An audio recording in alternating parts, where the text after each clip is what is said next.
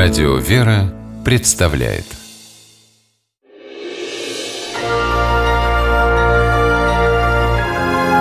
Герои моего времени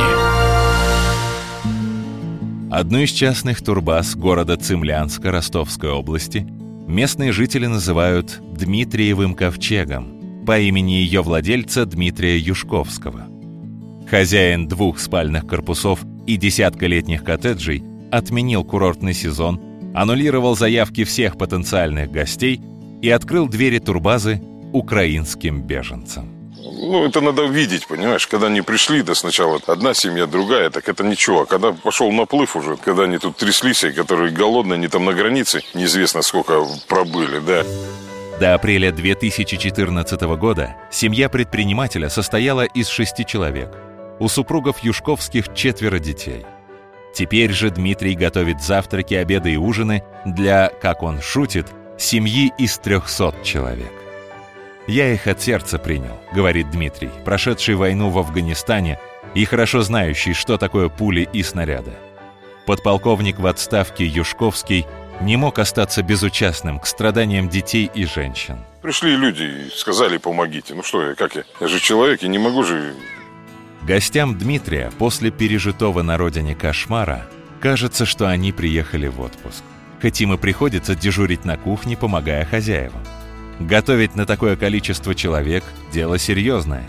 В день на питание нужно 10 мешков крупы, 45 литров молока, 100 буханок хлеба.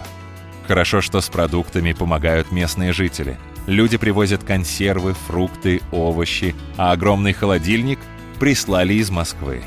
Семья Дмитрия живет тут же, на турбазе. Сначала Юшковские занимали номер «Люкс», Потом перебрались в рабочий кабинет хозяина, а свою комнату отдали гостям.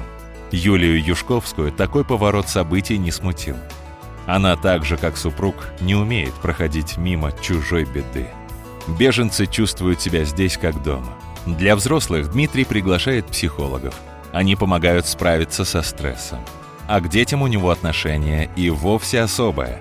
Дмитрий катает их на лошадях и на катере, привозит на турбазу волонтеров-аниматоров, балует мороженым. Я живу по совести. Мне ничего лишнего не надо. Мне счастье — это когда дети смеются, говорит Дмитрий. А матери этих детей, которые еще совсем недавно прятали своих малышей в подвалах, постепенно привыкают жить без страха. Просто тишина и спокойствие. Это самое главное.